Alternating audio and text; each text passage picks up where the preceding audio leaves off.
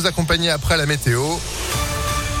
Et puis l'info qui commence par cette info trafic. Sandrine Ollier, bonjour. Bonjour Phil, bonjour à tous. Attention, le périphérique nord est coupé à la circulation dans les deux sens depuis une demi-heure. Ça fait suite à un incendie dans un tunnel. On n'a pas plus d'informations pour l'instant. Des itinéraires de substitution sont bien sûr mis en place.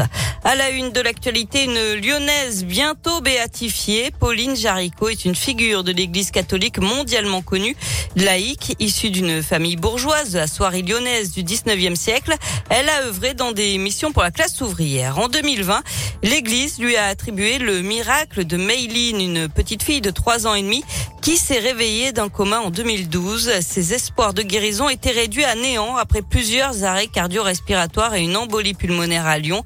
Elle s'était étouffée en mangeant une saucisse, mais elle a retrouvé euh, toutes ses capacités de façon encore inexpliquée par les médecins. Ce miracle attribué à Pauline Jaricot lui ouvre donc la voie à une béatification. Le cardinal de Lyon, Olivier de Germay, détaille cette procédure longue et compliquée. C'est pas fait à la légère. On va essayer de collecter le plus de renseignements possible sur sa vie, de témoignages. On va essayer de voir aussi en quoi sa vie a porté du fruit avec le, recul euh, du temps. Donc il y a toute une enquête, euh, un peu comme un jugement, pour, pour être sûr que c'est c'est pas une invention, ça se fonde pas simplement sur un témoignage ou deux, mais qu'il y a une concordance de faits, de témoignages qui peuvent euh, conduire à penser qu'il y a vraiment là un modèle pour la vie chrétienne aujourd'hui. Et après donc plusieurs années d'enquête et un procès réussi, euh, Pauline Jaricot sera béatifiée le 22 mai à Eurexpo devant, 30, devant 13 000 personnes en présence de Maïline et de ses parents. L'actualité, c'est aussi un accident de trottinette électrique devant la justice aujourd'hui. Un chef d'entreprise de 51 ans est poursuivi pour avoir euh, renversé une personne âgée alors qu'elle traversait sur un passage piéton. C'était en juin dernier, place Bellecour. La victime, âgée de 96 ans, est aujourd'hui tétraplégique. L'homme a reconnu les faits et il risque jusqu'à deux ans de prison et 30 000 euros d'amende. Un accident ce matin à Givors, route de Mornan. Une voiture sans permis a percuté un car, route de Mornan vers 7h30. Le conducteur de la voiturette, âgé d'une vingtaine d'années, a été gravement blessé. Le chauffeur du car a lui été choqué.